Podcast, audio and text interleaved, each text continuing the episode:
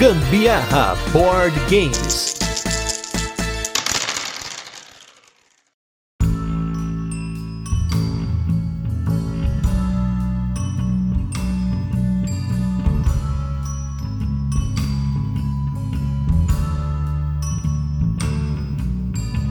Galera, beleza? Aqui é Gustavo Lopes Gambiarra Board Games, hoje em mais um Rodada dos Ouvintes, esse programa no qual os nossos apoiadores do Catarse participam aqui para falar alguma coisa, algum tema, alguma ideia que a gente quer compartilhar, quer filosofar, e hoje nós vamos fazer um cast sobre jogos obscuros da galera, esse no qual eu já estou há meses tentando emplacar esse tema e finalmente ele está aqui entre nós, e como gente teve muito, mas teve muito áudio que a gente recebeu aqui, tem muito jogo para comentar, Estarei aqui sozinho hoje, até pra gente julgar. E eu estarei hoje aqui no maior estilo Dumbledore de Hogwarts, porque nesse episódio nós vamos julgar o quão obscuro são os jogos dessa galera. E nós estabelecemos algumas regras para poder mandar esses jogos. Mas antes de eu falar dessas regras, eu vou incluir aqui que tá ligando aqui o César, que é a primeira vez que ele participa, ele trouxe um jogo que não é tão obscuro, mas como é a primeira vez que ele manda, eu deixei passar antes da gente comentar a regra. Então, como eu sou o Dumbledore de Hogwarts hoje aqui, vai passar o áudio dele primeiro.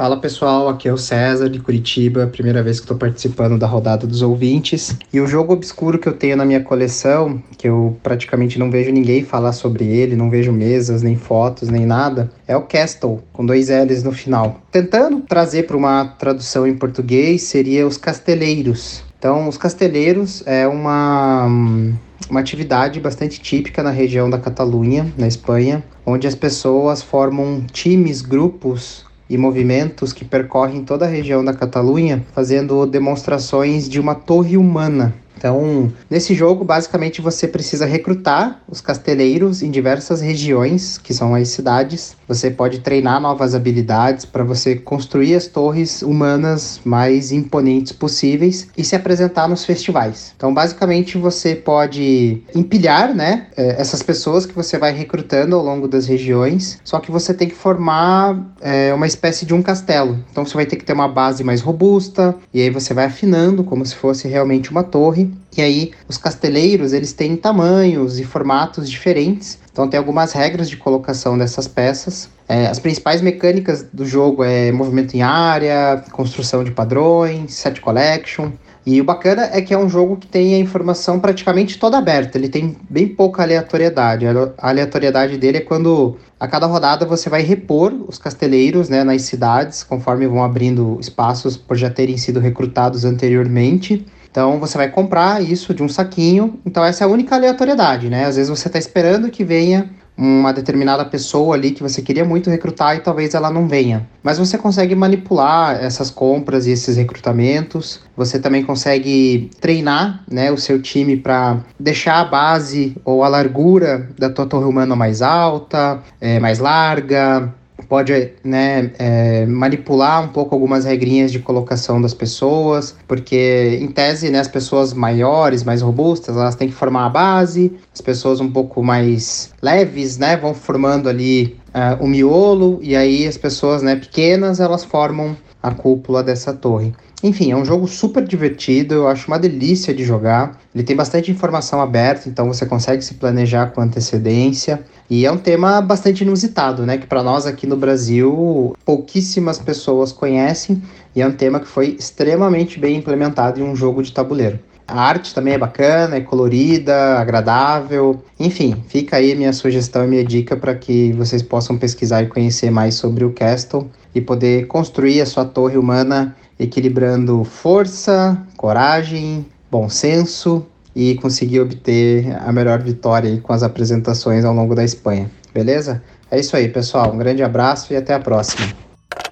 Então vamos lá. O Castel ou Castle pode parecer obscuro para você, como pareceu aí para o nosso apoiador aí, o César. Ele é um jogo de 2018 do designer Aaron Vanderbeek, que é um cara que não fez mais nada, acho que ele mais um jogo aqui no BGG que é o Extravaganza, também não conheço, mas é um jogo super interessante que não foi falado em quase nenhum lugar. Eu só vi um ou outro review desse jogo, eu já conhecia ele, né, um jogo de 2018, porém, ele não é obscuro o suficiente para o nosso episódio de hoje, porque como que a gente fez aqui a nossa brincadeira? Para eu considerar realmente obscuro, pegando como parâmetro a Ludopedia, a primeira coisa que a gente determinou é se tem mais do que 10 pessoas marcado tenho na Ludopedia, não é obscuro o suficiente. No caso do Castel, tem 42 pessoas, então já é um jogo que não é tão obscuro assim. Joguei. Se você foi a única pessoa que jogou, melhor ainda. A gente vai dar ponto para isso e aí já começa a brincadeira. Então vamos lá. Primeira coisa que nós vamos pontuar aqui: quanto menos pessoas marcou como tenho na Ludopedia, mais pontos esse jogo vale. Então, no nosso critério aqui, gincana de Hogwarts, se só uma pessoa tem na Ludopedia e essa pessoa é você, dois pontos. De duas a cinco pessoas, um ponto. E de 5 a 10, meio ponto. Além disso, se você não jogou esse jogo, vai perder um ponto. Mas, se você foi o único que jogou, dois pontos. E se tiver menos que 10 pessoas que jogou, um ponto. Mais do que isso, não dá ponto. Porque aí tem muita gente jogando. Não é tão obscuro. Se o jogo foi lançado entre 95 e 2015, ou seja, olha aí, nós estamos dando um critério de data, que a gente pega aí no começo aí do Catan, no Medici, desses jogos aí, é o grande, até mais ou menos 2015, que tá dando aí oito anos do jogo ter sido lançado. Teve um outro critério que a gente colocou que o jogo não poderia ser de 2022 nem 2023, porque aí é um jogo recente, talvez não deu tempo das pessoas conhecerem o jogo. E se o jogo for de designer famoso, mais um ponto, porque aí tem essa importância, então um ponto, né, se for de designer famoso, um ponto também se tiver entre 95 e 2015. Se o jogo não tá cadastrado na Ludopedia, direto aí vai receber três pontos. E aí, vamos começar a brincadeira. Então, no caso do Castel, ou Castle aí do César, nós temos 42 pessoas que tem o jogo na Ludopedia, 85 jogaram, é um jogo de 2018, ou seja, ele é relativamente recente, e não é de um designer famoso. Tá cadastrado na Ludopedia, ele não está entre 95 e 2015, 2015, então é um jogo para zero pontos pra gente começar esse cast. Mas aí agora, agora sim, vamos ver a galera que mandou. A galera tá tentada de chegar nos obscuros. O último ponto aqui é que eu deixei um limite de até três jogos, para quem quisesse mandar até três jogos, tivesse na coleção, porque teve mais de um que mandou mais de três e eu cortei aí o jogo que eu achei que era menos obscuro. E também, como tem uma galera que apoia e também é designer de jogos, eu cortei qualquer jogo que seja de autoria da pessoa que não foi lançado. Então vamos começar aqui pra praticamente em ordem alfabética. Quem vai começar essa brincadeira é a Amabile, que tá sempre batendo ponto aqui. E ela trouxe três jogos obscuros e ainda mandou uma bola para mim, que vocês vão ver, porque ela já me falou que ia fazer isso. E agora vocês vão ouvir. Olá, olá pessoal, tudo bem por aí? Aqui é a Amabile do Tem Jogatina. Olha, procurando jogos para falar aqui hoje, eu descobri que eu tenho mais jogos obscuros do que eu imaginava, viu? E queria falar de vários, mas me falaram que eu só podia escolher três no máximo. Então vamos lá, de trás para frente. O terceiro é o Natives, um jogo de cartas em que cada jogador vai coletando né, diferentes cartas ali para ampliar e a sua tribo e fazê-la prosperar. É, essa foi uma compra assim de oportunidade, um jogo em alemão com quase nenhum vídeo de regra, mas que acabou sendo uma boa compra. O segundo é o Vegem. Ele é um jogo de pick-up and delivery, é, comprado totalmente no escuro, sem ver mesa ainda. Então eu confesso que eu é, não vou assim ter muito o que falar sobre ele, mas como eu sou a única que tem ele na Ludopedia, não queria deixar ele de fora. O primeiro, e que quase que me roubaram aí é, lá no grupo dos apoiadores do Gambiarra, teve uma certa pessoa dizendo que ia falar dele, mas não, não, não, o jogo é meu, que é o Jumbo Jam. Ele é um jogo que eu encontrei num leilão. Eu tava assim, uma e meia da manhã, olhando o que, que tinha lá no leilão de Essen. E achei ele era lindo, fui lá e dei um lance. E no final acabei ganhando. A versão que a gente tem nem sei se existem outras, é uma versão KS. É, tem uns tokens de madeira muito, muito fofos que foram os responsáveis pela compra, mas o jogo é bem gostoso. Tem uma fase ali de controle de área onde você vai brigar para coletar cartas e depois uma segunda fase em que você vai atender pedidos, que é efetivamente o que dá pontos no jogo. E uma curiosidade, nesse leilão da 1 e meia da manhã, eu consegui pagar somente 5 euros por ele, então foi um excelente custo-benefício. E sem querer roubar, mas já roubando, quero fazer uma menção honrosa ao Dragon Keepers, que é um jogo do Vital Lacerda, que ele fez junto com o filho dele, né? Eu tinha uma versão retail e aí eu consegui no leilão a versão KS. Mas esse jogo eu deixo pro Gusta contar mais um pouco, porque ele é um dos sete que tem o jogo lá na Ludopedia. E então é isso, pessoal. Um abraço e boa jogatina para todos. Antes de comentar essa bola que a Amabile passou para mim aí, que é o Dragon Keepers, vamos comentar aqui dos jogos que ela colocou. O primeiro deles é o Natives, que é um jogo de 2017, que ele tem quatro pessoas que marcaram como tem na Ludopedia, 13 jogaram, é um jogo de 2017 e ele tem quatro designers aqui, que é o Alexei Konov, o Alexei Pautsev, o Anatoly Shikaryov e o Tregranik, ou seja, não são designers famosos. Aparentemente aqui esse é um jogo russo da editora aí Cosmodrome Games. Inclusive esse jogo recebeu uma reimplementação chamada Inuit The Snowfolk, que é linda pela Board Dice também junto com a Cosmodrome Games. Recomendo que você procure o Inuit The Snowfolk. E se você calculou bem aí, você já percebeu que esse jogo valeu um ponto aqui, porque tem quatro pessoas com tenho na Ludopedia, então tá na nossa escala de um ponto aí. O restante das informações dele não bateram nenhum ponto. Então fica aí o primeiro jogo da Mabli com um ponto. O segundo jogo é o Vegen, com J, que é um jogo bem desconhecido, não conhecia, né? O Natives eu já conhecia, o Vegen não. Ele é um jogo do Thomas Nielsen e do Kai Stark, são dois designers desconhecidos, mas ele tem uma arte bem bonita do Alexander Jung, que é um ilustrador que já fez ilustrações pro Domínio Intrigue, pro Bora Bora, pro Imperial 2030. Não sei se são ilustrações ou é design gráfico. Pode ser que seja os dois, inclusive, né? Porque, por exemplo, no Imperial 2030 só tá ele com crédito aqui no BGG como artista. E também foi publicado uma editora que eu não conhecia, que é a Spielfable. Ou não sei se é assim que se pronuncia. Romir, que me corrija. Aparentemente é aquele eurozinho padrão.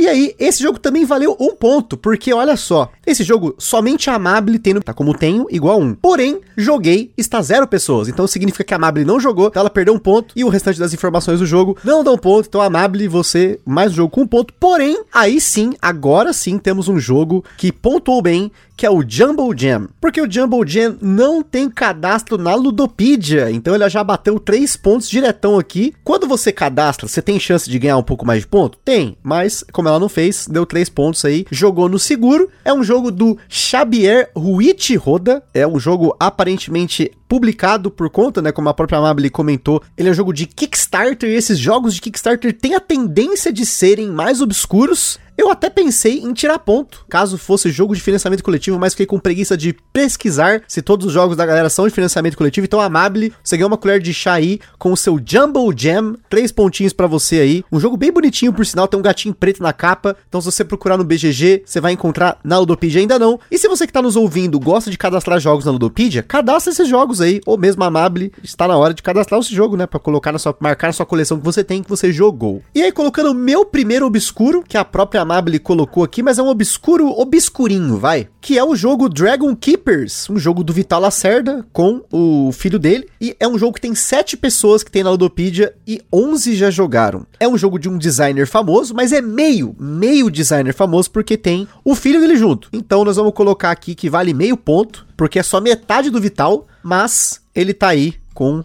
sete pessoas tem na Ludopedia, tá valendo, é obscuro, meio com meio aí, valeu um ponto esse Dragon Keepers. Já falamos desse jogo nos nossos episódios aí, que é um dos únicos jogos do Vital Lacerda que é de caixinha pequena mesmo, jogo cooperativo, coisa que o Vital Lacerda não faz, e é muito bonito. Ele é ilustrado pelo Mihailo Dmitrievski, que é o Demico. Recomendo que você procure mais sobre esse jogo. Ele teve uma edição normal, uma edição de Kickstarter, eu tenho edição de Kickstarter, graças ao nosso grande apoiador Jorge Oliveira, lá dos United States of America. Então, tamo junto. Primeiro obscurinho meu aqui que tá para vocês, Dragon Keepers. Agora vamos seguir aqui em ordem alfabética para o Bruno Matias. Vamos ver o que, que ele vai falar para vocês que ele tem de obscuro na coleção. Fala amigos do Gambiarra, espero que todos estejam muito bem. Aqui é o Bruno de São Bernardo e para esse episódio de jogos obscuros da galera, eu tava olhando e vi que eu tenho três jogos que são um pouco mais diferentes aí um pouco mais raros. Na verdade, dois deles são duas edições, né? Não são jogos raros, são jogos tradicionalíssimos, mas com edições um pouco mais difíceis de serem encontradas. E esses dois eu tenho desde 2009. Eu comprei numa viagem junto com a Dani, lá a gente estava em Orlando. Um deles é o The Clue, né? o famoso detetive, só que é edição daquela atração da Disney, aquele hotel mal assombrado, chama Twilight Terror lá. É, e as pecinhas são miniaturas de metal com os personagens da Disney: Mickey, o Pato Donald, a Minnie, a Margarida, o João Bafo de Onça. E tem mais um que eu não lembro quem é, para completar os seis, mas são todas miniaturas de metal muito bonito. E o outro é o Monopoly, só que a edição dos Beatles, que eu também trouxe de lá. Comprei, a gente estava naquele parque no Epicote, no, na área lá da, da, Inglaterra, a gente acabou achando, falar, ah, eu como fã absurdo dos Beatles vi, não resisti, trouxe, mas esse nunca joguei. Claro, né? Monopoly já por natureza é difícil de ser jogado, então esse é muito uma edição de colecionador. Fica aqui para eu gosto de ver as pecinhas também são de metal, fazem alusão às músicas deles, mas não, nunca foi jogado. Já o The Clue eu joguei algumas vezes, até porque isso foi em 2009, né? Então nem imaginava que um dia teria esse gosto, esse hobby por jogos modernos, nem imaginava que esse mundo pudesse vir a existir desse jeito. Então, eram os jogos que tinha e o Detetive, o The Clue foi bem jogado até. Mas o Monopoly eu não joguei. Agora o terceiro aqui, esse sim é um jogo diferente. E ele é um jogo antigo, antigo de existência, né? Diz a lenda aqui desse jogo que o neto de Gengis Khan jogava esse jogo antes de cada batalha. E é um jogo chamado Jarmo, um abstrato para dois jogadores, mas esse eu nunca joguei. Né? Então, até pelo tema que eu descobri que ele tem uma semelhança né, com Herdeiros do Khan, mas acho que a semelhança é só pelo tema e pelo fato de eu nunca ter jogado nenhum dos dois.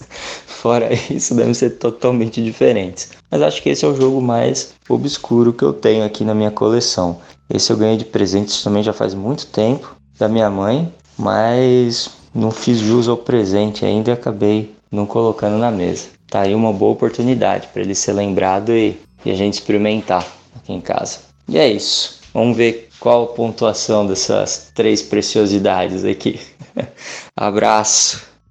Então vamos lá, primeira coisa que eu já desclassifiquei o Jarmo, eu deixei no áudio, mas tá desclassificado porque tem 25 que tem marcado tenho na Ludopedia, então não está dentro da regra, então ele tá desclassificado, ele já tá com menos X pontos. Porém, agora vamos analisar essas duas edições de jogos famosos aí que o Bruno comentou, que é o Clue The Twilight Zone Tower of Terror e o Monopoly The Beatles Collector's Edition. No caso do Clue, ele jogou, então olha só. Ele vai ganhar aí, então, um ponto, porque tem seis pessoas na Ludopedia que tem esse jogo. Como só cinco pessoas marcaram que jogou mais um pontinho, então temos aí dois pontinhos para o Bruno. Ele está entre 95 e 2015, então mais um ponto, são três pontos, olha só. E ele vai ganhar mais meio ponto porque é um jogo meio famoso, né? É um jogo que, apesar do designer não ser famoso, o Clue é um jogo famoso. Então ele tá ganhando aí três pontos e meio, né? Nesse Clue. Mas o Monopoly, apesar de ter quase a mesma coisa, olha só, o Monopoly são oito pessoas tendo a Ludopedia, um pontinho, mas zero pessoas jogaram, nem ele, nem ninguém que comprou jogou. E aí, já perdeu um ponto, então zerou aqui, mas ele vai ganhar um e meio por conta de sido lançado em 2008 e ser um jogo meio famoso em relação a designer, né? De novo, é uma edição um jogo famoso, um jogo de massa, que tem pouquíssimas pessoas que cadastraram na Ludopedia. Então, vai ganhar um e meio aí nesse jogo. E aí eu vou mostrar para vocês como que é um, um abstrato que vale muito ponto, que é o Quartino, é, que é um abstrato da nossa coleção aqui em casa. Eu cadastrei na Ludopedia, só eu tenho, só eu joguei. Então, olha aí, quatro pontos. Ele é de um designer desconhecido, que é o Peter Dubek, é um jogo tcheco, né, de uma editora chamada Loris Games, que também é lançado pela Jeco, que é uma editora lá da República Tcheca que lança jogos abstratos, jogos para crianças, jogos educativos. Então, quatro pontos para mim. Então, eu estou ganhando dos apoiadores por enquanto, porque aqui é Hogwarts e Hogwarts dá ponto para Grifinória e eu sou a Grifinória por enquanto. Agora quem tá ligando aqui para contar de dois jogos obscuros que ele tem na coleção é o Butileiro. Vamos ver se o Butileiro consegue trazer pra gente aqui um jogo capaz de bater esses quatro pontos do meu quartinho. Vamos ver.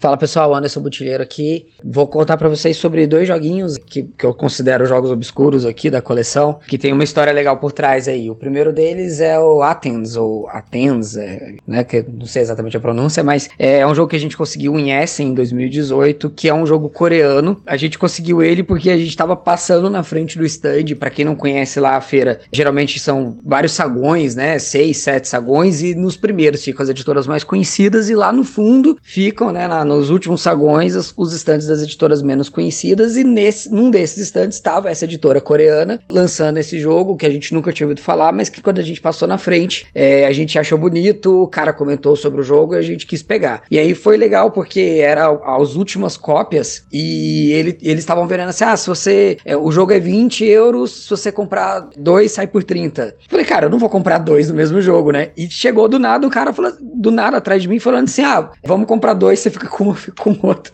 E dessa forma eu paguei 15 euros no jogo e trouxe ele pro Brasil. A gente jogou, o jogo é bem gostosinho, mas é um jogo completamente desconhecido. Que acho que tem uma pessoa que tem ele na Ludopédia e é, é, um jogo que, mesmo no BGG, ele tem menos de 50 pessoas que votaram, né, que deram nota pro jogo. Então é um jogo bastante desconhecido mesmo lá fora. E o segundo jogo é o Coal and Colony, que, é, é que seria Carvão e Colônia, né? Colônia, a cidade da Alemanha, né? Então é um jogo sobre a indústria de carvão na região de Colônia, em toda aquela região do rio Ruhr, ali na, no norte da Alemanha, no, noroeste da Alemanha, e que faz parte de uma trilogia, né? Que é a trilogia do carvão, do Thomas Spitzer. Romir, me corrija se eu estiver falando alemão errado, tá? Eu vou falar provavelmente várias vezes aqui, porque eu vou falar também dos outros dois jogos, que é o The Ruhr e o Haspelknecht, né? Que são os três juntos contam a história do desenvolvimento dessa região da Alemanha através das minas de carvão que depois transformaram na indústria, né? Durante a Revolução Industrial, na indústria do carvão, que é de onde vem vem a, a riqueza daquela região, né? E esse jogo a gente também conseguiu em Essen,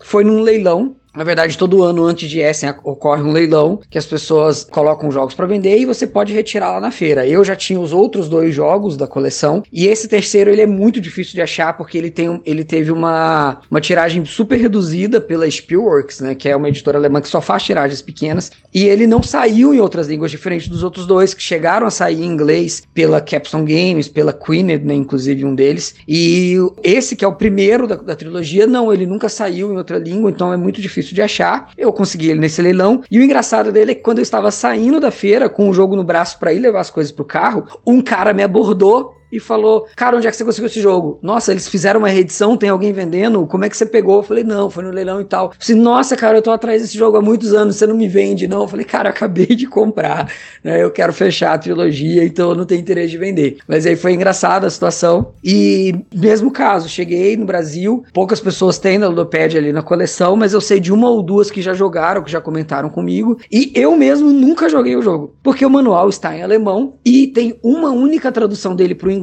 que é uma tradução que está muito ruim. E eu nunca consegui entender o jogo, coloquei na mesa várias vezes, tentei jogar ele várias vezes, li o manual várias vezes, eu nunca consegui jogar esse jogo. Então, mesmo lá no Ludopédia, você vai ver lá assim, quantas pessoas jogaram. Eu não sou uma delas, porque eu nunca consegui jogar, tá? Esses foram os dois joguinhos que eu quis trazer para vocês de curiosidade aí. Abração, pessoal. Tchau, tchau.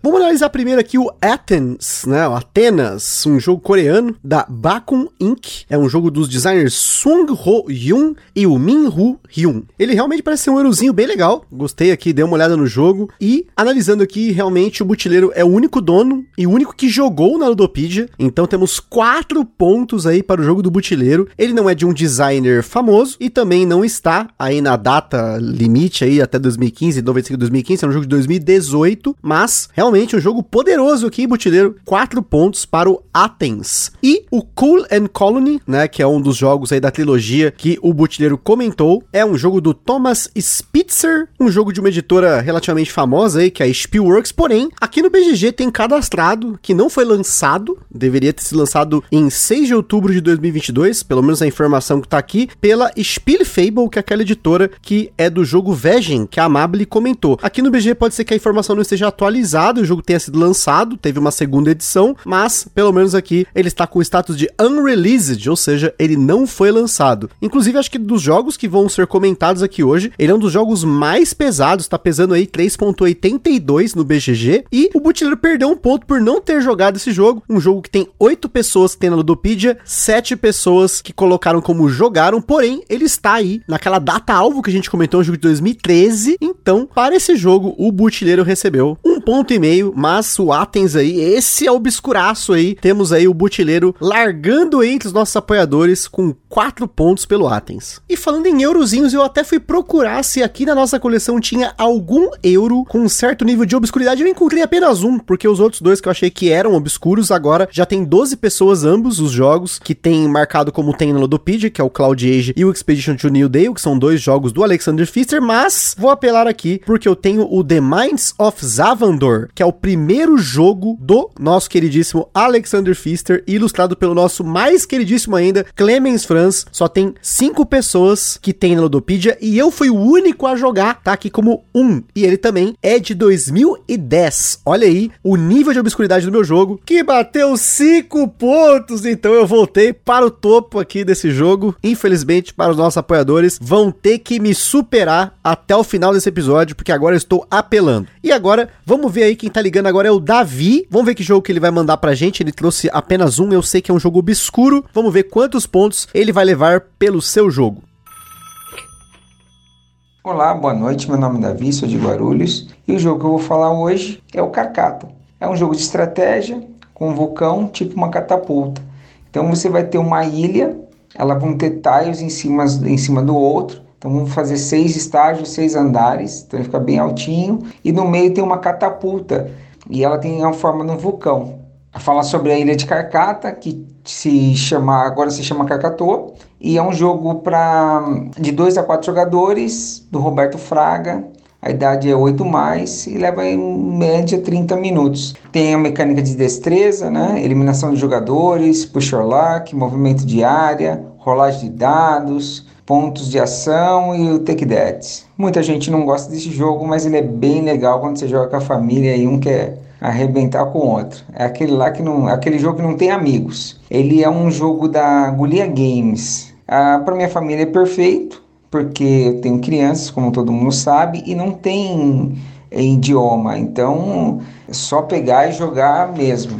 Mas do que, que se trata o jogo? Você vai ter uma ilha onde você tem cinco meeples, né? Cada um vai ter cinco meeples e a ideia desses meeples é coletar o máximo de joias possíveis nessa ilha. Ao mesmo tempo, quando você coleta essas joias e faz ponto com elas, você pode colocar elas nessa catapulta e usar essa catapulta para eliminar um outro jogador. Então, você vai ter dados, cinco dados, e você vai utilizar esses dados para escolher ações. Então, por exemplo, se você tem uma ação que você vai movimentar o seu meeple pela ilha, você vai movimentando o seu meeple pela ilha e vai pegando as pedrinhas. Quando você pega as pedrinhas, você pode colocar, você pontua e pode colocar ela no vulcão e jogar no amiguinho. Então você tem que matar os meeples do amiguinho. Também tem uma coisa muito legal que sai no dado, chama fluxo de lava. São taios de lava que você vai colocando a partir do vulcão e vai descendo até eliminar um, um, outro jogador, ou então fechar um caminho. Então, às vezes, você não quer só eliminar o jogador com fluxo de lava, você quer fechar o caminho, como se tivesse a lava escorrendo do vulcão lá de cima até chegar na água. Você também tem um, um outro lado, uma outra face do dado que você coloca estátuas. Então, você pode colocar uma estátua e colocar seu mipo logo atrás para é, evitar que caia uma pedra de uma pedra preciosa nele, ou então evitar que o fluxo de lava pegue esse personagem, né? Um outro dado que é uma fase que é a erupção do vulcão. Quando você é erupção do vulcão, você vai pegar uma pedra que você tem, coloca no vulcão e arremessa no amiguinho, ou então você arremessa perto de um personagem seu, né, um meeple seu, que aí você vai lá e pega aquela lá. Você vai usar um dado de movimento e pega aquela pedra que você jogou lá, que é, que é o ponto e você vai ter uma tartaruga. A tartaruga, quando você joga os dados e cai uma face de tartaruga, você é, não consegue mais é, rolar ela, você trava o dado. E quando você trava o dado numa tartaruga, uma tartaruga fora do jogo, em volta da ilha, começa a se mover. Quando essa tartaruga dá duas voltas na ilha, o jogo acaba. Ou ele acaba quando nós eliminamos todos os jogadores, os mipos dos outros jogadores. Basicamente, esse é meu jogo obscuro É um jogo meio complicado de se explicar assim sem estar tá vendo, mas muito divertido, muito legal. Quando eu colocava meus sobrinhos para jogar com meus, fi com meus filhos, é, a ideia de uma criança colocar a pedrinha no vulcão, jogar no amiguinho e matar o meeple do amiguinho, parecia aqueles PVP de, de videogame, né? Que eles jogavam é, um tentando eliminar o outro. Então esse acabou sendo um jogo de eliminação família. É, e ele só tem dois no BGG, só tenho eu e mais uma outra pessoa é, cadastrado lá. Então acho que é o jogo mais obscuro que eu tenho e é o jogo que menos pessoas têm aí, pelo menos cadastrado no Brasil. Tá bom? Então um abraço para todos e vejo vocês na próxima.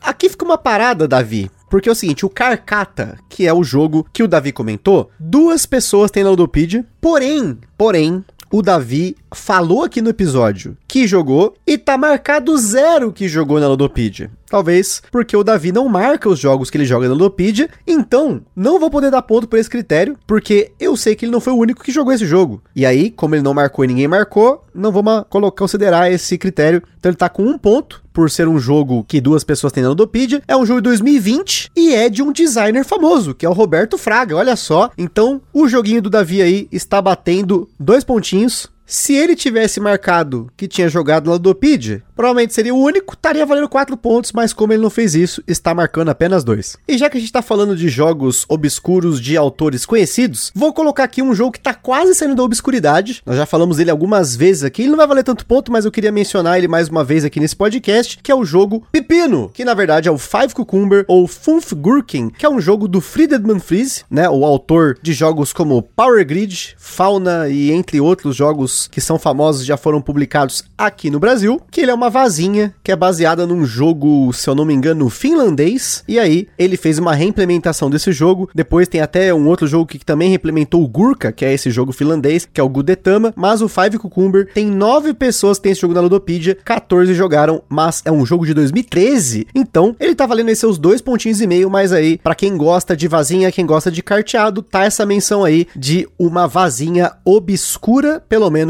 aqui no Brasil. Agora vamos seguir com o Diego Antunes, lá do Esporte na Mesa. Vamos ver se ele não vai trazer jogo de esporte, porque se ele trouxer só jogo de esporte, ele vai perder ponto. Fica essa zoeira aí, porque novamente estamos aqui numa competição estilo Hogwarts e eu sou o Dumbledore dessa zoeira. Fala galera, aqui é Diego do Esporte na Mesa e vamos para os jogos obscuros. O primeiro jogo é o favorito aqui da lista, que é Outstyle. É um jogo de basquete de rua, 3 contra 3. Tem a mecânica de blefe, assim como a principal. E um jogo muito divertido, ataque contra defesa. Só eu tenho ele, segundo a Ludopédia, e somente eu joguei. É um jogo de 1 a 4 jogadores eu gosto bastante. O segundo jogo é o Sumo Slam. Ele foi lançado em 2019 é um Pusher Luck que tem dois lutadores sumô bem fofinhos, bem divertido de jogar. Segundo a Ludopédia, só eu tenho também, somente eu joguei. Esse jogo é bem divertido.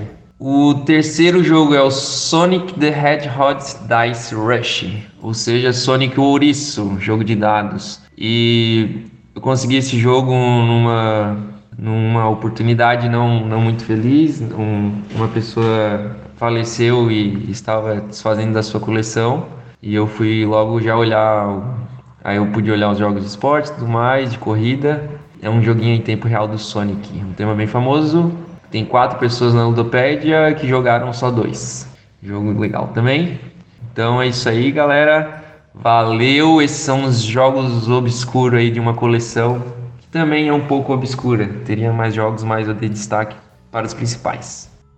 Então vamos lá, né, gente? Olha que pena. O Diego só trouxe jogo que se envolve com esporte, Diego. Poxa vida. O primeiro jogo que ele trouxe aqui foi o Outstyle, que é um jogo de basquete de rua, que foi lançado pela Medieval Lords, que é uma editora lá de fora, do designer Dominique Michael Huang, que é cofundador dessa editora, então ele lança seus próprios jogos. É um jogo que só o Diego tem e só o Diego jogou, então tá valendo aí seus quatro pontinhos. Não é de um designer conhecido e é um jogo lançado em 2020. Então, ele teria aí seus quatro pontinhos. Porém, eu estou tirando meio ponto do Diego por ser um jogo de esporte. Fica essa zoeira aí. O outro jogo que ele trouxe pra gente foi o Sumo Slam, que é um jogo japonês que não tem nem quem é o autor do jogo no BGG. Então esse autor é realmente obscuro, se não chegou nem ao ponto de ser cadastrado. Apesar que assim, é um jogo de 2019, então até o cadastro recente. Mais uma vez no Ludopedia, só o Diego jogou e só o Diego tem. Então fica o ponto aí positivo para essa coleção super diferenciada do Diego de jogos de esporte. Mas novamente, perdeu meio ponto por ser jogo de esporte. Então ele tá com dois jogos aí, 3,5 na nossa pontuação. Mas, mas, eu vou dar ponto extra para o Diego, porque ele trouxe um jogo do Sonic. O Sonic the Hedgehog Dice Rush, é isso mesmo. É um jogo de dados que tá lá no fundo do ranking do BGG, mas é o jogo do Sonic. Então, ele vai ganhar um ponto extra nesse jogo por ser do Sonic. Mas, quatro pessoas tem na Ludopedia, duas pessoas já jogaram esse jogo. Ele é um jogo de 2019, do designer Jonathan Ying, que não é um designer famoso. Um jogo foi lançado até pela IDW Games, que é uma editora relativamente famosa. Então, por isso, Diego tá ganhando 3 pontos com esse jogo aí, só por conta do Sonic, tá? Esse ponto extra aí, porque senão seria 2 pontos apenas, mas como eu mudo a regra no meio do jogo, então, olha só que bacana, temos o jogo do Sonic para você conhecer. E já que a gente tá falando de jogos de dados, eu vou colocar mais um obscuro da nossa coleção aqui, que é o Iuno. I-U-N-U que é um jogo do Todd Sanders, foi lançado em 2013, através aí de um Kickstarter, né, um financiamento coletivo. Cinco pessoas tem na Ludopedia, 10 pessoas já jogaram, mas é um jogo de dados, tem um dado de quatro lados apenas, que faz aí uma simulação de uma sociedade egípcia com cartas aí, que tem uma escala piramidal, né, porque você tem o faraó que só tem uma, e depois tem uma carta que tem dois, e tem três, enfim, vai formando uma piramidezinha, pelo menos nas proporções das cartas no jogo, é mais uma brincadeira aí, mas é um jogo que tem seus pontos válidos aqui, para o nosso episódio não é tão bom, quanto, por exemplo, o meu Quartino, ou também pelo Minas de Zavandor. Foi meus dois jogos com altas pontuações aqui, mas mais uma menção para vocês conhecerem também os jogos obscuros que tem na nossa coleção aqui em casa. E seguindo aqui, vamos com o Eric. O Eric que vai trazer três jogos para vocês aí. Vamos ver quais são os jogos obscuros da coleção do Eric. Fala, gamberros e desse mundão, tudo bem com vocês? Aqui quem tá falando é o Eric, diretamente de Londrina, Paraná, para falar um pouquinho dos jogos obscuros da minha coleção. Eu, fazendo um disclaimer, o Gustavo colocou algumas regras pra gente, pra gente seguir para ser considerado um jogo obscuro, mas em nenhuma entrelinha eu li nada falando a respeito sobre uma coleção compartilhada, porque o meu grupo, formado por mim, e um abraço, inclusive, pro Mungo, pro Thiago e pro Vitão, nós temos uma coleção compartilhada. Então, além do da estante que tem aqui no meu quarto, temos ali os jogos de todas essas pessoas que jogam regularmente dentro de uma lista. A gente não compra jogo igual para evitar né, repetição dentro do grupo. A gente sempre cuida um dos, dos jogos dos outros, então e temos livre acesso. Então consideramos ali uma coleção realmente compartilhada. Então vou trazer para vocês três jogos dessa coleção compartilhada. O primeiro jogo fica aqui em casa, se chama New York Slice. Existem 10 pessoas que possuem esse jogo na Ludopédia. É um jogo da Bezier Games de coleção de tiles. Cada tile é uma fatia de pizza e essas fatias de pizzas, elas possuem valor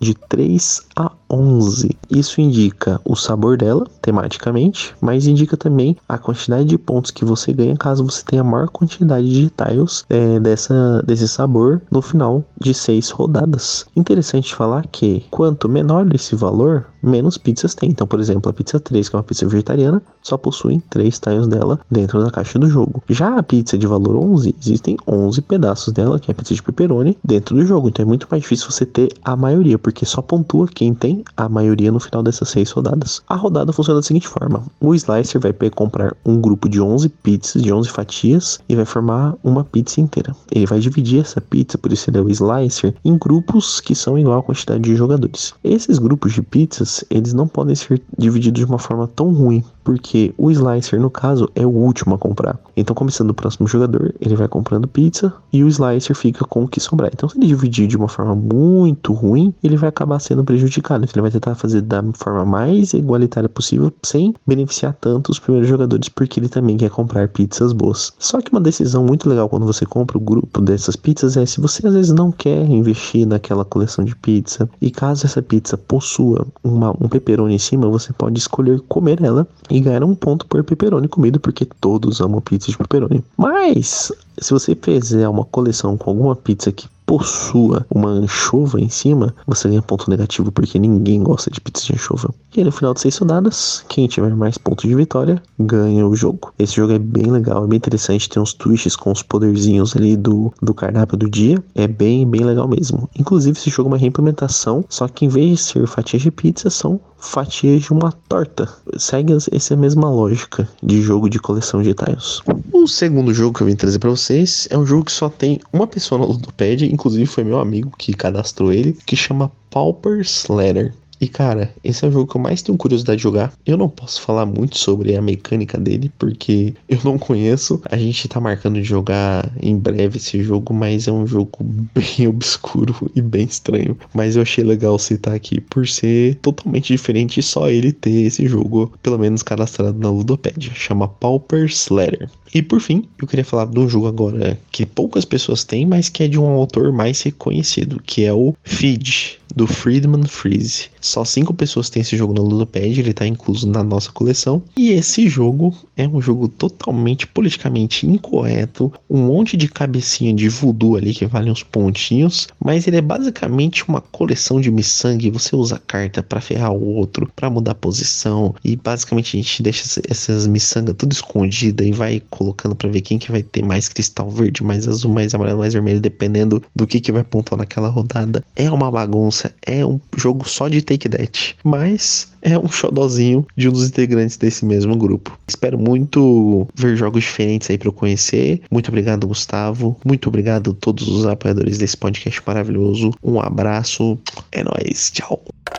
Então vamos lá, né, Sr. Eric? Como você tem uma coleção compartilhada e resolveu usar dessa artimanha contra Dumbledore do podcast, nós vamos dividir os pontos dessa coleção por quatro. Então, qualquer pontuação que você receberia pelo tenho, no caso aí, vai ser dividida por quatro. Então, vamos lá. O New York Slice, que é o primeiro jogo que ele mencionou, ele explicou muito bem o jogo, então não vou me prolongar para falar dele. Tem 10 pessoas tendo do pitch, ele bateu na trave aí, então ele receberia meio ponto Porém, como o jogo é dele, mas também é dos outros, nós vamos dividir esse meio ponto por 4, então você vai ganhar 0.125 por ter esse jogo. E aí 39 pessoas jogaram esse jogo, então essas 10 pessoas que tem, né, conseguiram espalhar a palavra, então não tá valendo ponto por essa categoria do joguei. É um jogo de 2017 do designer Jeffrey D. Ellers, que é um designer que eu não conhecia, fui procurar até um pouquinho para saber outros jogos desse cara, mas nada aqui que eu tenha conhecimento. Então, infelizmente pelo New York Slice, o Eric só levou 0,125 2,5 pontos. Mas agora vai levar menos ponto ainda, porque nós temos aí o Pauper's Ladder, que é um jogo de 2019 do Paul Stapleton, que também é mais um designer desconhecido. E aí, esse jogo só tem uma pessoa que tem ele na Ludopedia, então o amigo do Eric vai levar ponto, vai levar aí 0.50, porque nós vamos dividir 2 por 4, né? Então vai ficar 0.5, mas tá marcado zero joguei na Ludopedia. Então, como ele perdeu um ponto, ele está com 0.5 negativo pelo Pauper's Ladder. Inclusive é um jogo muito bonitinho. Achei interessante, vocês deveriam ter jogado para não levar esse ponto negativo, porque tem quatro pessoas com uma coleção e nenhum dos quatro jogaram. Eu devia multiplicar multiplicar por 4 esse ponto negativo para vocês levarem menos 3,5. Mas tô sendo um cara muito bonzinho, né? Não estou distribuindo pontos negativos. Agora o Fiji, esse sim, talvez pontue um pouco melhor, porque o Fiji é um jogo do Friedman Freeze, mais um jogo dele aí, olha só. Falamos já dele aí quando eu comentei sobre o Fuf Gurkin, né? O, o Pepino. E o Fiji, cinco pessoas tem na Ludopedia, cinco pessoas jogaram e é um jogo de 2006. Então, na soma dos pontos aí, pelo Fiji, vocês levaram 3,25 pontos. Vou dar mais meio ponto porque eu achei o jogo interessante. Então vai ficar com 3,5 aí, para não falar que eu sou uma pessoa ruim. Fica aí a curiosidade para caso você não saiba, né, do Free Deadman Freeze. Os jogos dele são geralmente lançados pelas Vai-F Spiel, que é a editora dele, 2F, né, de Free Deadman Freeze. Todos os jogos dele, pelo menos nome em alemão, começa com F e também tem tons de verde em sua composição de design gráfico. E já que tá valendo colocar jogo obscuro da coleção dos amigos compartilhada, vou trazer um também aqui, o jogo Four Gardens, que é um jogo da editora coreana Korea Board Games, mas foi lançado aqui no ocidente pela Arcane Wonders, um jogo do designer Martin Doletzal, inclusive aqui na Ludopedia é o único jogo cadastrado dele, um jogo de 2020, não é tão obscuro, mas somente oito pessoas têm e sete jogaram no Ludopedia, e eu fui uma dessas sete pessoas, fica aí um jogo muito bonito, For Gardens, que ele tem um tabuleiro que é uma torre, né, uma torre de plástico com umas, uns cartonados em volta, você encaixa essa torre, ela tem quatro andares, e você vai girando essa torre para poder fazer o draft de recursos, e a forma como você gira essa torre usando cartas, você influencia no que os outros jogadores vão poder ganhar nos turnos seguintes. Jogo lindo, muito bacana, jogo família, curti e também obscuro. Talvez eu seja o mais obscuro da coleção dos nossos amigos, mas como eu não lembro o nome dos jogos que eles não cadastraram na Ludopedia, não adianta eu falar aqui. Esses sim seriam bem obscuros, mas como eu ainda tô ganhando aí essa disputa, o For Garden está valendo essa menção honrosa. Agora vamos para o Evo Moraes, vamos ver o que, que o Evo trouxe pra gente de jogos obscuros da coleção dele. Fala gambiarreiros e gambiarristas, aqui é o Evo de Marcelo Alagoas e vou falar sobre dois jogos obscuros. Só que antes gostaria de fazer uma denúncia, porque esse corte de jogos só com 10 pessoas marcando o que tem na Ludopédia é pra lascar. Tem alguns jogos muito bons que 14, 18 pessoas marcaram tem na Ludopédia, daria pra entrar nesse top, minha gente. Fica a denúncia aí do Gustavo que impôs esse corte bem baixinho. Voltando aos jogos, vamos falar os dois que eu selecionei. Primeiro é Small Railroad Empires, faz parte de uma coleção Small Empires da Arcona, Archona, não sei, Games. É um jogo que faz parte dessa coleção que é estilo Tiny Epic. Os jogos são caixa pequena e os componentes são bem pequenininhos também. Mas é uma coleção bem obscura para os brasileirinhos board gameiros. É, sobre o jogo, dá para forçar um pouco e dizer que ele é um Age of Steam Family Friend. Porque é um jogo de construção de rotas e pegar e entregar, só que ele é bem levinho e menos punitivo. Ele tem a questão de empréstimos e tal, mas é algo bem mais leve do que o próprio Age of Steam. E ele não tem é, o leilão, né? que é bem característico do, do Age. Eu descobri esse jogo sem querer no Tabletopia durante a pandemia, porque eu tava caçando alguns jogos médio leves para jogar com a minha esposa, que na época era namorada, e estávamos isolados, cada um na sua casa, a gente não podia se ver, e acabei achando, eu falei, vamos fazer o teste ali, o manual rapidinho, e já fomos jogar ela acabou curtindo o jogo e eu entrei no financiamento, acho que no mesmo dia, entrei no financiamento coletivo lá no Via KS, né? O Kickstarter. Fui checar agora no Ludopédia, só tem duas pessoas, eu e mais um, que marcaram como tenho. Todas as fotos e todas as partidas registradas do jogo são minhas, pra ver o quão obscuro. Esse é obscuro. Mas é bem legalzinho, bem rapidinho de jogar. Eu acho que joga em uma hora. Acho que a média de, de duração é uma hora. Para quem não quer algo pesado, que tem interação bem, bem legal, é, é uma, boa, uma boa indicação. Ele teve um novo financiamento no Kickstarter com a expansão que eu também participei do, do, do Kickstarter, né? Estou esperando ela chegar, tá para ser entregue esse ano ainda. O jogo é bem baratinho, acho que 14 dólares, acho que dá para encontrar ele. Já o outro jogo é mais uma curiosidade. Se trata do Omega Centauri, que é o jogo do Nigel Buckle, acho que é isso. Que ele é parceiro do David Turczi no Império Classics e Legends. E esse jogo é a base do futuro Voidfall que a, a Grok vai trazer. Essa é a curiosidade do que eu tenho para falar do jogo, né? O Turczi falou que achou o jogo bem interessante e quis dar uma implementada nas ideias do Negan, né? Para poder é, lançar um novo jogo. Aí os como eles já estavam trabalhando juntos no, no, Império, se juntaram novamente e teremos o Voidfall para os brasileiros conhecerem. O Omega Centauri é um 4x Euro com temática espacial e que tem uma árvore tecnológica bem interessante, porque você pode ir descobrindo e evoluindo as techs de uma forma muito livre. Você pode melhorar suas naves para ter escudo, aumentar o ataque, aumentar a velocidade, a inicia iniciativa das naves. E além disso, o combate é bem determinístico para quem não não curte aleatório de dados ou de cartas, ele não tem nada disso. Você só ativa os efeitos das techs que você descobriu e evoluiu, né? E aí sempre na ordem do, de iniciativa de cada nave. E você vai eliminando as naves dependendo da força e da iniciativa de cada nave até que não sobre nenhuma peça de um jogador. Eu achei bem interessante e fiquei de olho bem mais aberto para poder conhecer o Voidfall, estou esperando muito, quero jogar, saber se ele melhora o Omega Centauri, né? E é isso, galera. Quero ver quais jogos aí vocês vão indicar, porque o dedo de clicar no quero do Ludopédia do BGG tá coçando já aqui. Abração para vocês. Até a próxima. Vamos analisar aqui os jogos do Evo. O primeiro deles é o Small Railroad Empires, que é um jogo do designer Milan Tasevski, que é um designer da Macedônia. E achei bem bacana essa série dele, porque ele tem o Small Railroad Empires, mas ele tem também o Small Samurai Empires, o Small Sea Empires e o Small Star Empires, se eu não perdi aqui. São esses quatro jogos. Bem interessante. Na Ludopedia só tem duas pessoas que marcaram como tenho e quatro pessoas jogaram. Um jogo aí de 2020 que está valendo aí para o Evo. Dois pontinhos aí na tranquilidade. E o outro jogo que é o Omega Centauri. Esse sim, que jogo extremamente bonito, pessoal. Um jogo aí do Nigel Buckle de 2014. E o Nigel Buckle, eu vou dar aqui meio ponto, porque ele não é tão famoso assim, mas tanto Imperial Classics quanto Imperial Legends são dois jogos que tiveram um certo hype, mas o Voidfall tem mais hype ainda. Então, como ele tá listado como autor desse jogo, vou botar meio ponto pro Evo, por ser um jogo que tá sendo feito aí com o nosso querido Davi Turquinho. E somente uma pessoa tem esse jogo da Ludopedia. Quatro pessoas marcaram como joguei. É um jogo de 2014. Então, o Evo está recebendo quatro pontos e meio com o Omega Centauri, chegando muito perto, muito perto do meu jogo aí. Mas mas ainda não foi suficiente para superar minha pontuação. E já que a gente tá falando de espaço e coisas do tipo aí, eu vou dar mais uma menção aqui para um jogo meu, um jogo obscuro, não tão obscuro e também não tão bem pontuado, que é o Atlas Duel for Divinity, que é um jogo lançado em 2014. Somente três pessoas têm na Ludopedia e somente eu joguei. Então, esse jogo tá me rendendo quatro pontinhos aí. Se ele fosse de um designer famoso, estaria me dando cinco pontos, mas ele é do designer Civica Harpas, que eu nunca ouvi falar. Um jogo da Golden Egg Games que é uma editora um tanto quanto polêmica, mas é um jogo para dois jogadores em que você tem umas batalhinhas com personagens que você customiza antes da batalha.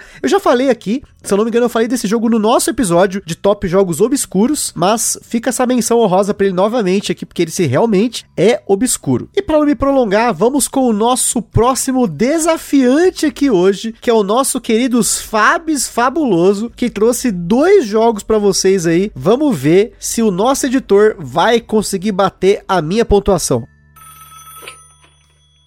Olá, galera. Aqui é o Fábio que tá falando. Salve, Gustas. Vim aqui para falar sobre um jogo obscuro da minha coleção. Porém, o Gusta atiçou meu lado competitivo com aquele esquema de pontuação que ele inventou lá dos jogos, né? Então, eu vou roubar aqui, vou falar dois. Eu vou falar um que eu falaria normalmente e o outro que eu vou falar para ganhar ponto, tá? Então, você considera meus pontos aí, viu, Gusta? Você para com isso. Vamos lá. O meu joguinho aqui é obscuro que eu gostaria de compartilhar com a galera se chama Confusion, Espionage and Deception in the Cold War. É um jogo de 1992, um jogo abstrato, bem estilo xadrezão mesmo para duas pessoas, em que as suas peças elas ficam viradas pro oponente. Os movimentos que as suas peças podem fazer, só o oponente sabe. Você só vê as costas das peças, né, que tem letras para você identificar qual peça é qual, mas você não faz ideia de qual movimento a sua peça pode fazer. E as peças podem fazer movimentos para frente, para trás e para os lados um ou dois espaços mas obviamente você não sabe. Então, no seu turno, você vai fazer o movimento e vai perguntar para o seu oponente se aquele movimento que você fez é válido, né? Por exemplo, você anda dois espaços para frente com uma peça e o seu oponente vai dizer se aquela peça pode mesmo andar os dois espaços para frente ou não. E aí, de acordo com a resposta do seu adversário, você vai marcar num, numa tabela, assim, é um caderninho que cada jogador tem com todos os movimentos possíveis e você vai fazendo o esquema de dedução ali só que, para complicar, uma das suas peças é um agente infiltrado, né? Ela tem uma interrogação, significa que o seu oponente pode responder o que ele quiser quando você faz o movimento com aquela peça. E acho que a partir daí que entra o nome Confusion no título do jogo, né? E o objetivo é você pegar uma maleta que tem no centro da mesa e levar para o outro lado do tabuleiro, ou seja, você tem que atravessar as linhas inimigas com a sua peça carregando a maletinha. Mas agora eu vou falar sobre o meu competidor aqui, tá? O meu competidor mesmo vai ser um jogo infantil chamado Inspector Mouse The Great Escape não é de um designer muito conhecido, ele se chama Marcus Nikish. Ele fez outros jogos infantis apenas. É um jogo da Raba, da editora, né, das caixinhas amarelinhas, jogo infantil. E aí é o seguinte, uma pessoa tem esse jogo na Ludopédia. E essa pessoa sou eu.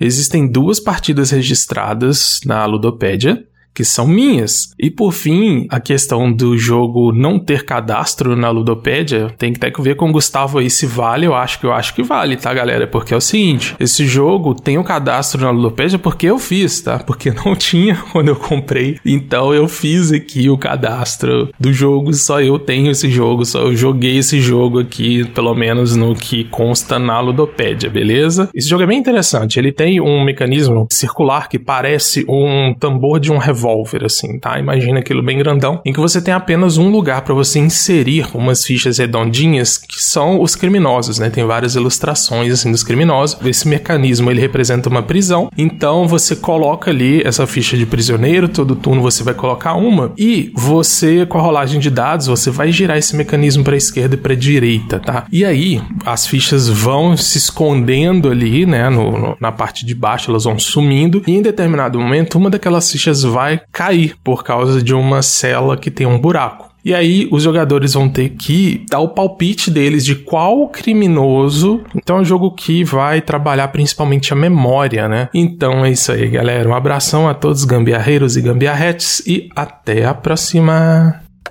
O Fabs, que tá ouvindo essa edição, primeiro do que todo mundo, veio para competir, mas não conseguiu me alcançar, Fabs. Infelizmente, é uma pena, porque, vamos lá. O primeiro jogo do Fabs foi o Confusion, Espionage and Deception in the Cold War. É um jogo que tem seis pessoas que marcou tenho na Ludopedia, e somente duas delas jogaram, e é um jogo de 1992, ele tá antes aí do Catan, então ele não entrou aí naquela janelinha de tempo que daria mais ponto. E uma curiosidade, que esse jogo é de um designer chamado Robert Abbott, que é um designer que faleceu em 2018, mas ele fez, além desse Confusion, um jogo muito, muito, muito bizarro chamado Eleusis. Não sei se é assim que se pronuncia. É um jogo que ele fez em 1956, em que você tem cartas, né, um baralho normal, e aí, utilizando esse deck de cartas, na verdade você vai precisar de dois decks de cartas, papel e caneta. Esse jogo ele vai jogar entre 4 e 8 jogadores, quanto mais pessoas melhor. Uma pessoa pessoa vai se tornar o jogador Deus, natureza, o mestre, e ele vai pensar numa lei da natureza que deve reger a ordem que as, essas cartas têm que ser jogadas. E assim, essa regra pode ser qualquer coisa, ninguém sabe, porém ela tem que ser factível. Você deve conseguir de alguma forma jogar as cartas e dar certo. E os outros jogadores são cientistas, eles vão jogar em turnos tentando performar experimentos para tentar descobrir qual que é essa regra. É um jogo muito louco. Se vocês procurarem, tem um vídeo no Shut Up and Sit Down falando desse jogo, numa série que eu já comentei aqui no podcast, que é o Card Games That Don't Suck. E o Eleusis é um desses jogos, eu sou louco para experimentar esse jogo, tentar entender como ele funciona e até fazer uma reimplementação minha desse jogo. É uma vontade minha, como, entre aspas, game designer aí em potencial, já que todo jogador, como Moita diz, é um game designer em potencial, eu gostaria de fazer um jogo baseado no Eleusis. Mas como não é o Eleusis que a gente tá falando, estamos falando do Confusion, Espionage and Deception in the Cold War, o Fabs levou apenas um ponto e meio por esse jogo. Já o Spectre Mouse, Spectre Mouse você tentou, você tentou, Fabs. Eu, eu, eu vi que você estava tentado em conseguir, mas aqui não deu certo.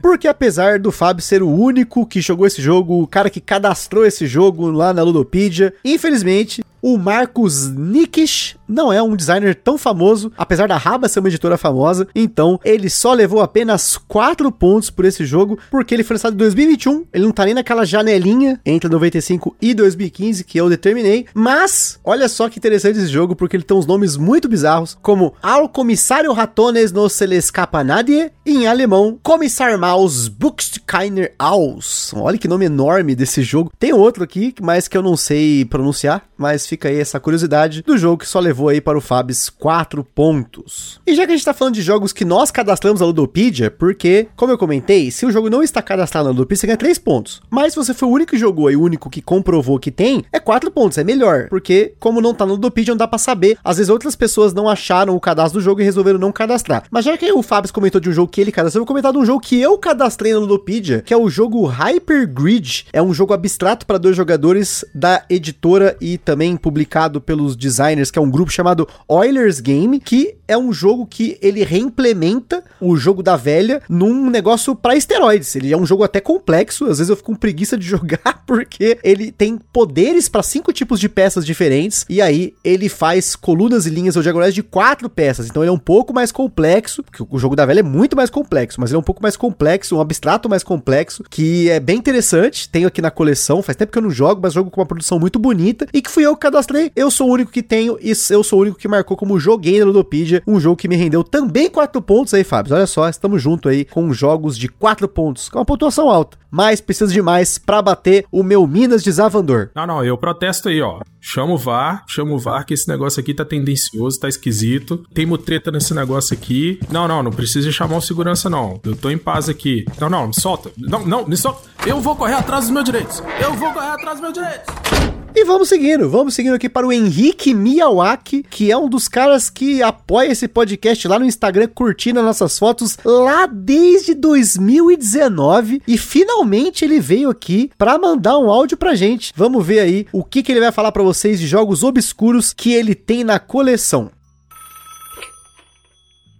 Fala Gustavo e Carol, aqui é o Henrique de Curitiba. Vou falar um dos meus jogos obscuros. O meu primeiro deles é o Cover Your Assets, é o único que eu achei na Ludopédia. Tem seis pessoas que marcaram que tem. O jogo é um jogo de cartas. Você começa com um certo número de cartas. Você precisa ter duas cartas iguais que representam um objeto e com um valor em dinheiro. Você vai baixando essas cartas e se outras pessoas tiverem a mesma carta, ela pode roubar as, as cartas de cima do seu monte e a rodada acaba quando acabarem as cartas. Somam-se os pontos. A partir do momento que alguém atinge um milhão de dinheiros de dólares, o jogo acaba e vê quem tem mais dinheiro. Esse é meu primeiro jogo. O segundo jogo é um jogo de vaza de 2017. Esse eu não achei numa ludopédia. Chama Don't Touch My Jewels. É um jogo em que você vai jogando os naipes, nesse caso são os, os diamantes, né? E você vai baixando, tem que seguir o naipe, tem rodadas com cartas variáveis em cada rodada, como Wizard, e tem algumas cartas especiais que, se forem baixadas, alteram alguma regra de pontuação da rodada ou o naipe mais forte. Então esse é meu segundo jogo. E o terceiro, o Golfing Dead, também um outro jogo de cartas, também só achei no, no BGG. É um jogo com temática de golfe zumbi, tema diferente. E nele você começa com um grid de nove cartas, simulando os nove buracos de, de golfe, né? Então você joga em, em duas rodadas para somar os 18 buracos, né? E na sua vez você vai virando as cartas que começam fechadas. Você vira a carta ou compra uma carta do monte, faz, pode fazer a troca. Cada carta tem um número como se fosse o número de tacadas que você faz no golfe. Então, nesse jogo, quanto menos pontos, melhor. E em segunda ação, você tem um poderzinho, algumas cartas de ação que podem dar aquele take that no jogo. Então, são esses três jogos que eu tenho. São jogos que não vi muita gente falando, não é muito conhecido. São meus jogos obscuros.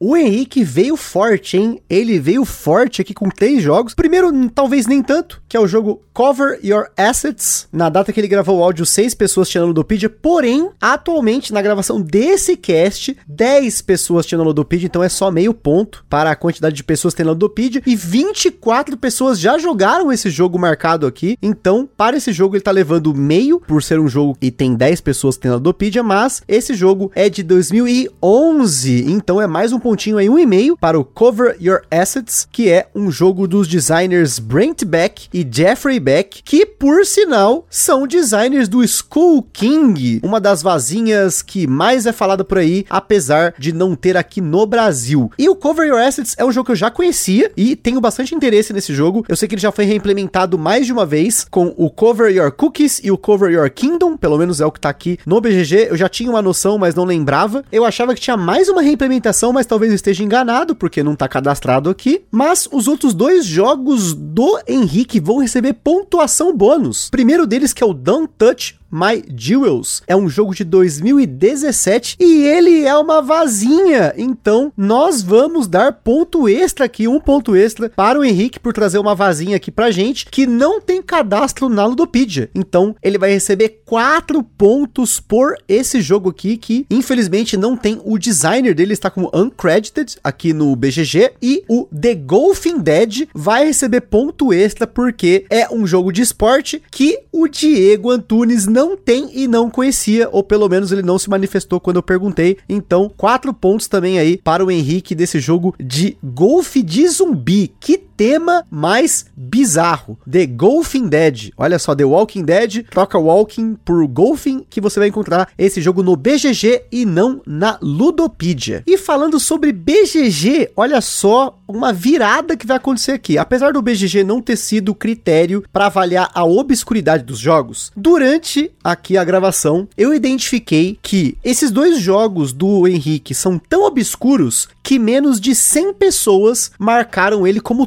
tenho no BGG. Então ele vai ganhar mais um ponto adicional em ambos os jogos. E com isso ele bateu 5 pontos aí, igualando o meu Minas de Zavandor, que só para você ter uma noção, tem 1.900 pessoas que tem o Minas de Zavandor no BGG, contra aí 38 pessoas que marcaram como tenho o Don't Touch My Jewels e 74 pessoas que marcaram como tenho o The Golfing Dead. Então, parabéns pro Henrique que trouxe obscuridades pra gente aqui. E aí, com isso, o Outstyle do Diego foi para 4.5 pontos, porque somente 88 pessoas tinham marcado como tenho no BGG na data em que esse episódio foi gravado. Então, Diego, se fosse um jogo que não fosse de esporte, você tava com 5 pontos também, mas é de esporte, perdeu meu ponto. Mas esse critério do BG, por que, ele é complicado?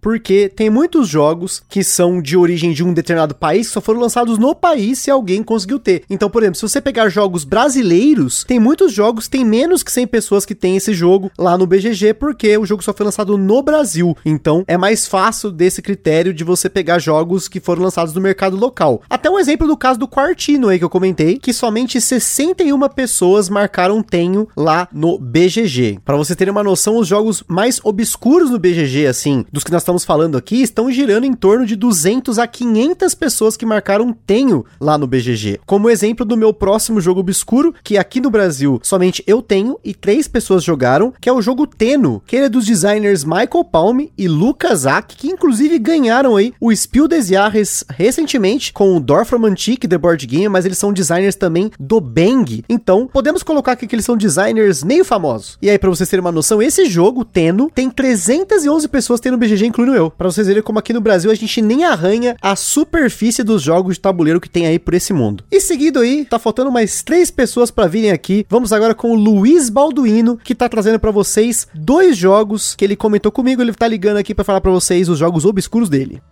Salve Carol e Gustavo, gambiarristas. Aqui é Luiz Balduino falando do Rio de Janeiro. Seguindo aí o pedido do Gustavo sobre jogos obscuros, fui dar uma olhada na minha coleção. Encontrei pelo menos oito jogos que entram nessa categoria. Desses, o mais obscuro é o Fleet Commando Genesis, da empresa francesa Capcom Games. Essa empresa até já faliu. Basicamente é um PVP de nave. Cada jogador monta sua esquadra. Cada nave tem um poder especial. Escolhemos um capitão que define quantos dados nós vamos poder lançar e toda a movimentação, ataque, defesa, armas especiais das naves são definidas em função desses dados. O que você rolar, você vai ter que se virar para executar sua estratégia. Se for ver a minha coleção de, de, jogos obscuros, a grande maioria é de rolagem de dados. Queria fazer menção ao segundo colocado da, da lista, que se chama Jailbreakers Plan Your Escape, de 2015. É um joguinho de caixa pequena, bem no estilo Kingsburg. Nós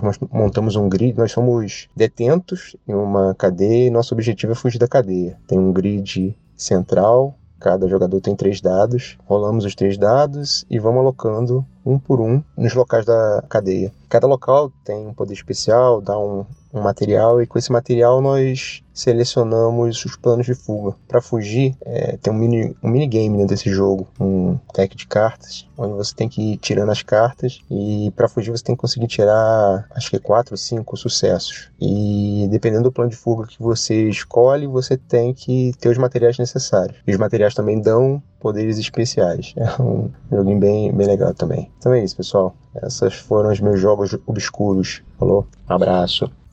Falando dos jogos do Balduino, temos o Fleet Commander Genesis, um jogo do Didier Dinscher, que é um designer que eu não conhecia, que está aí com uma pessoa que tem na Ludopedia, uma pessoa que jogou, no caso aí, o Balduino. Temos aí um jogo fortíssimo de pontos, com seus quatro pontinhos. Se ele tivesse lançado um ano antes, o Balduino tinha levado mais um ponto aí. Ele foi lançado em 2016. E pelo que eu pude ver no BGG, é um jogo com uma cacetada de caixa de expansão e versões. E aí, tem uma edição do Kickstarter. Olha só, mais um jogo de Kickstarter aparecendo por aqui. E o segundo jogo, por muito pouco, Luiz, muito pouco, você não levou aí 5 pontos por ele, que é o Jailbreakers Plan Your Escape, porque duas pessoas têm Ludopedia, só uma delas jogou e é um jogo de 2015. Olha aí, ia dar 5 pontinhos nesse jogo. Olha só, que pena. O designer desse jogo é o Brent Howland, que somente fez esse jogo, então também não é um jogo de designer famoso, mas ficou uma menção honrosa porque esse jogo é ilustrado pela Jaque Davis, que é uma ilustradora maravilhosa que já ilustrou jogos como Viticulture, Stockpile, Cubitus, Euphoria, Colossium e muitos outros jogos. Ela tem uma arte bem característica, bem bonita, apesar de que nesses que eu falei só no Euphoria que ela trabalhou sozinha, nos outros jogos ela deve ter trabalhado como ilustradora e também como designer gráfica, né? Que a gente já falou, se você não ouviu o episódio sobre ilustradores e, e como funciona esse mundo mundo da ilustração, do design gráfico, da UX, né, User Experience, não deixe de ouvir um cast excelente com o Gil Martimiano e com o Diego Sá. Eu queria fazer uma menção honrosa de um jogo que deixou recentemente de ser obscuro na nossa coleção, até algum, algumas semanas, eu acho, atrás. Apenas 10 pessoas tinham na Ludopedia, e aí na Ludopedia, como as duas versões estão englobadas num cadastro só, aí sim você tem mais gente que tem esse jogo, mas a nossa versão é a primeira, então estou considerando ele como semi-obscuro, que é o Project Elite, que foi relançado pela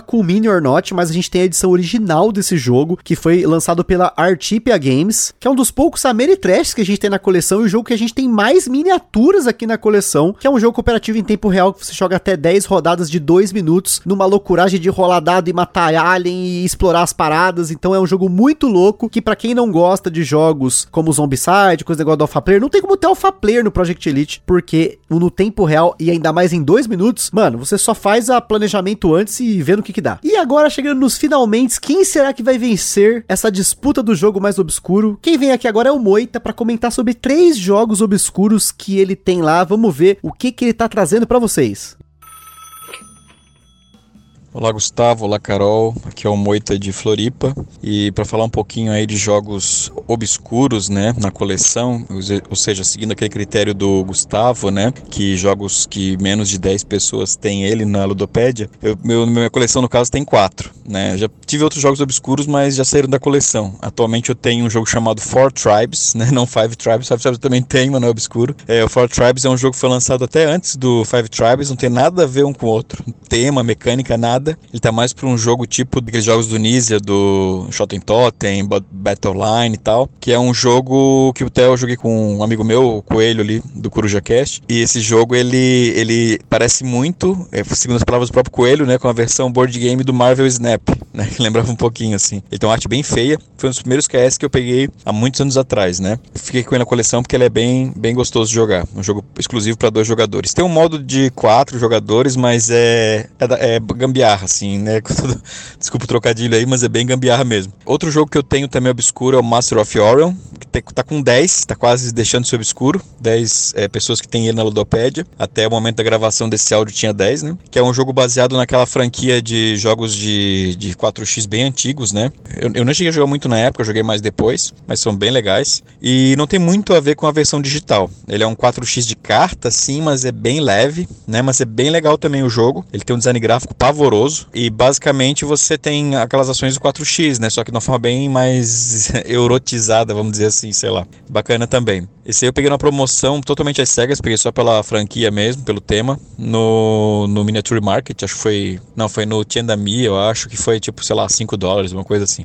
Outro jogo que eu tenho bem underground é o Paparazzi. Esse jogo é bem ruim, mas a gente ficou pelo valor histórico. Compramos uma vez quando eu fiz um mochilão pra Europa quase 10 anos atrás. E é um jogo, se eu não me engano, ele é do. Eu não sei do Catalá ou Balzar, mas é um dos dois ali, dos autores, autores famosos. E é um jogo que as cartinhas elas têm uma, um verniz que quando você apaga a luz só fica a, aparecendo uma, uma, marcação na carta, né? Então o jogo basicamente são. O tema são celebridades numa festa na piscina, e eles estão pelados, né? Tipo, sei lá, uma suruba, algo assim. E você pega as cartas de roupa, espalha na mesa, e tem que jogar à noite esse jogo, né? Aí você vai lá e apaga a luz da sua casa mesmo, fisicamente você apaga a luz e aparece só tipo o que é peça íntima, o que é só as categorias brilham no escuro, né? Aí você pega as roupas e tenta montar as roupas, se vestir as pressas, né? se paparazzi chega, alguém vai lá acender a luz paparazzi. Aí você vê, você tá lá com um cara que tipo como se fosse o príncipe Charles, mas com o vestido da Cher, sabe, de calcinha, esse tipo de coisa, assim, jogo bem, bem bobo. É, tentei jogar ele algumas vezes assim, não... foi muito constrangedor, assim, não é nem engraçado, sei lá, esquisito. Mas esse aí só tem dois na Ludopédia, eu acho que tem esse jogo, se eu não me engano. Beleza? Um grande abraço e tchau, tchau. Bom, vamos analisar aqui os jogos do Moita. O primeiro dos jogos dele é o Four Tribes, um jogo do designer Jason Glover e também ilustrador do jogo, que vai ganhar um ponto extra por ser o jogo mais feio que passou aqui hoje até agora. Mas tem sete pessoas tem ele na Ludopedia e quatro jogaram. Ele é um jogo de 2013, então ele tá dentro aí da nossa janela. Então no final das contas ele vai receber aqui três pontos e meio, incluindo o ponto da feiura. Achei interessante a proposta desse jogo, gostaria de jogá-lo um dia aí, então fica essa dica aí. O segundo jogo bem bonito, apesar do design gráfico, como o próprio Moita comentou, ser pavoroso, assim, na hora de encontrar as informações aqui nas cartas, é o jogo Master of Orion, que é um jogo que tem 10 pessoas tendo na Ludopedia, passou raspando, 11 jogaram, então tem mais de 10 pessoas que jogaram esse jogo, não recebeu ponto por jogá-lo. É um jogo de 2016 dos designers Igor Skylev e da Ekaterina Gorni. Um jogo aqui com pouca pontuação de obscuridade pra gente aqui nesse cast. E na sequência, esse aqui vai ganhar ponto extra pela bizarrice, que é o jogo Paparazzi. Duas pessoas têm na Ludopedia, duas pessoas jogaram esse jogo. Um jogo de 2006 do Bruno Catala e do Ludovic Montblanc. Então, ele vai receber aqui cinco pontos, minha gente. Um ponto aí por duas pessoas terem na Ludopedia, um ponto por duas pessoas terem jogado esse jogo, um ponto pela janela de tempo, um ponto pelos designers famosos e um ponto pela bizarrice. Diga-se de passagem, o Moita já tinha falado desse jogo para mim, já tentei comprar do Moita, fiz proposta para ele, mas ele manteve o jogo pelo valor sentimental dele. E tá ficando difícil superar essa galera, hein, gente? Tá ficando difícil porque o meu próximo jogo agora não vai bater, né, esses cinco pontos, mas porque também eu estou guardando a minha maior arma para o final. Vamos ver o que, que vai acontecer aqui. Mas, falando aí de mais um jogo do Alexander Pfister, vou ter que jogar minha arma Alexander Pfister na mesa. Vai ser o jogo Gear ou Grid em inglês, que é um jogo do Alexander Pfister que foi publicado em 2017 pela editora Amigo e não tem o Clemens Franz como ilustrador. Mas não deixa de ser um jogo feio, não vai ganhar ponto por isso, porque ele não chega a ser bizarro, como é o caso aí do Paparazzi, mas ele é um jogo do Alexander Pfister. Duas pessoas marcaram como tem na Ludopedia e duas pessoas marcaram como joguei, apesar de eu saber que mais pessoas jogaram esse jogo comigo e não marcaram. O que importa é o que tá na Ludopedia. Infelizmente ele não entrou na nossa janela aí de 2015 até 95, mas ele é um jogo do Fister, que inclusive é um jogo muito bom, já joguei muitas vezes. Fica a dica aí que já passei para editoras que esse é um bom jogo para lançar aqui do Brasil, porque ele é um jogo de pusher luck, você pega cartas da mão dos outros jogadores, e isso é muito legal, porque fica essa coisa de você ordenar a sua mão para ferrar o amiguinho, e ele tem uma interação muito forte, e é um jogo bem rapidinho, joga de duas a cinco pessoas, joguei até com seis, o baralho acabou, não foi tão legal o equilíbrio, mas ainda assim deu para se divertir. E pra gente finalizar, agora vamos fechar esse episódio, o Targino tá vindo aqui com duas armas secretas dele, uma delas aqui que inclusive é um tanto quanto duvidosa. Vou fazer essa denúncia na sequência. Alô Gustavo, alô Carol, aqui é o Targino lá do Meeple Space e hoje tô aqui para falar de dois jogos obscuros que eu tenho aqui na minha estante. O primeiro é um jogo que somente nove pessoas marcaram como tem e 21 pessoas marcaram como quero lá na Ludopédia, que é o Set and Match. É um joguinho de peteleco muito legal de jogar, que simula uma partida de tênis, onde as várias regiões ali do tabuleiro vão é, te dando vantagem ao longo dos pontos e segue basicamente as regras do, do tênis comum para pontuação, para ganhar a partida. Eu tenho a versão básica dele, mas tem a versão de luxo, que é um tabuleiro maior, em neoprene. É, vale a pena dar uma conferida para quem gosta do esporte importar esse jogo. Recomendo demais. E o segundo jogo é um jogo que eu não encontrei registro nem na Ludopédia, nem no BGG. É, o nome do jogo é Arab Deal, que é basicamente aquele mesmo Monopoly de cartas, Monopoly Deal, só que ele tem um shake desenhado na, na capa e ele tá todo em árabe. Por motivos óbvios, eu nunca consegui jogar esse jogo, mas fica aí meu agradecimento à minha amiga Nani, que trouxe esse souvenir para mim lá da viagem que ela fez lá pra Arábia. Valeu, gente. Fui!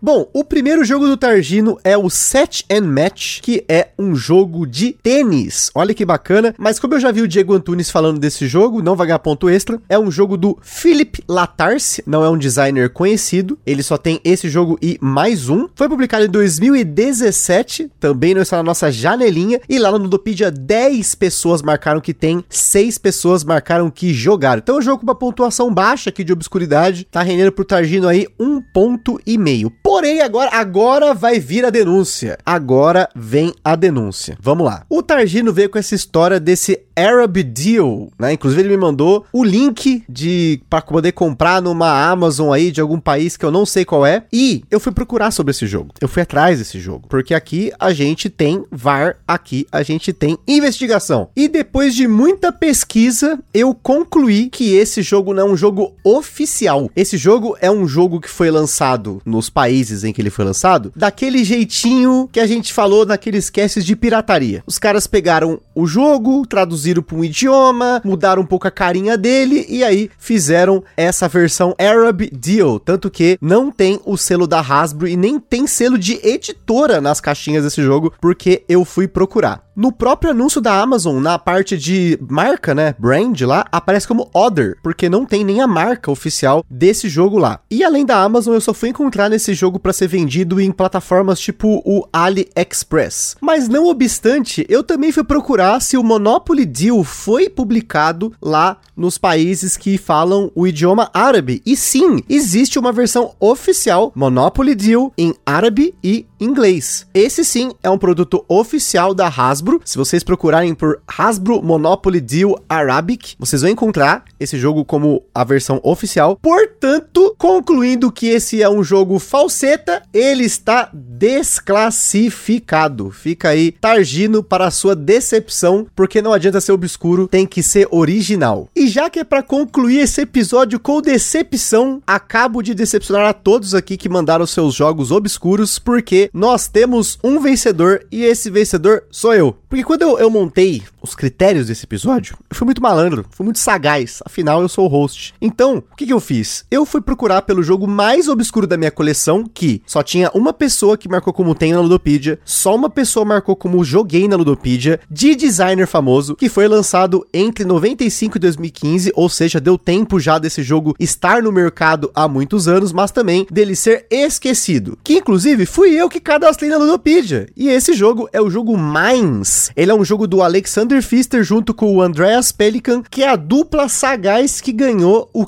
Spiel duas vezes em anos consecutivos. Eles ganharam em 2015 com o Broom Service e eles ganharam em 2016 com o Eye of Sky, que vai me render aí 6 pontos segundo os nossos critérios, porque só eu tenho dois pontos, só eu joguei dois pontos. Entre 95 e 2015, um ponto. E de designers famosos um ponto. Eu devia dar mais dois pontos extra, porque um pela dupla que ter ganhado o Kenner Spiel, ter ganhado a premiação grande, e também mais um ponto pela feiura desse jogo, porque o Clemens Franz estava inspirado quando ele fez a arte desse jogo. Eu acho que ele tinha, tipo, sei lá, umas duas horas, ó, esse jogo precisa rodar na gráfica. Pelo amor de Deus, ajuda nós, Clemens Franz. Ele fez essa tranqueira de arte. Ela é uma arte esquisita, ela parece um Ben 10 leproso. E aí, qual que é a ideia do jogo? O jogo é até que interessante. Os jogadores são membros do Clube de Caçadores e Colecionadores em que você participa de uma competição para tentar pegar os artefatos mais incomuns. E aí, você tem três rounds no jogo. Isso aqui é mais ou menos a descrição da Ludopedia, porque essa descrição tá bem legal. Mas a ideia do jogo é que você vai ter cartas que têm diferentes valores, você vai fazer um draft dessas cartas para tentar conseguir as coleções mais únicas e você disputa com os outros jogadores por um set collection. É um jogo legalzinho, joguei ele poucas vezes. Meu irmão, inclusive, jogou mais do que eu, ele gostou mais desse jogo, tanto que recentemente a gente foi atrás de uma cópia desse jogo lá no BGG Market para conseguir para ele comprar lá, para poder jogar, porque eu levei a cópia de volta, né? Tava na casa dele, porém eu trouxe ela aqui para nossa coleção e sem dúvida de todos os jogos do Alexander Pfister, esse é o jogo mais obscuro dele, mas foi por muito pouco que esse jogo não perdeu pro Paparazzi, que acho que foi um dos nossos maiores contenders aqui desse podcast, porque se apenas o Moita tivesse marcado como tenho e apenas o Moita tivesse marcado como joguei, ele tinha levado o prêmio de jogo obscuro do ano, mas quem mantém esse prêmio nesse ano sou eu. Então, meus parabéns para mim, palmas para mim. E aí, ano que vem, quem sabe a gente faz outra edição desse episódio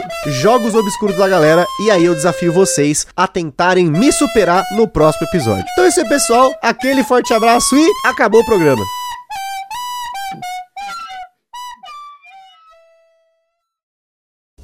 Está perdido com tantos episódios? Consulte na descrição o nosso índice completo de episódios e playlists.